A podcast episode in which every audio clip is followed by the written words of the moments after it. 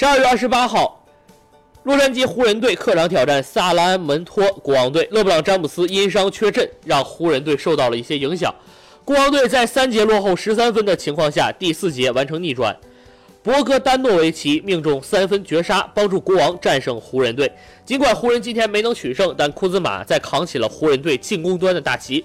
他在上半场比赛中就十五投八中，得到二十五分、四个篮板，一次又一次杀入禁区，在三分线外也手起刀落。到了下半场，吸引了对方防守注意力的库兹马又开始串联队友。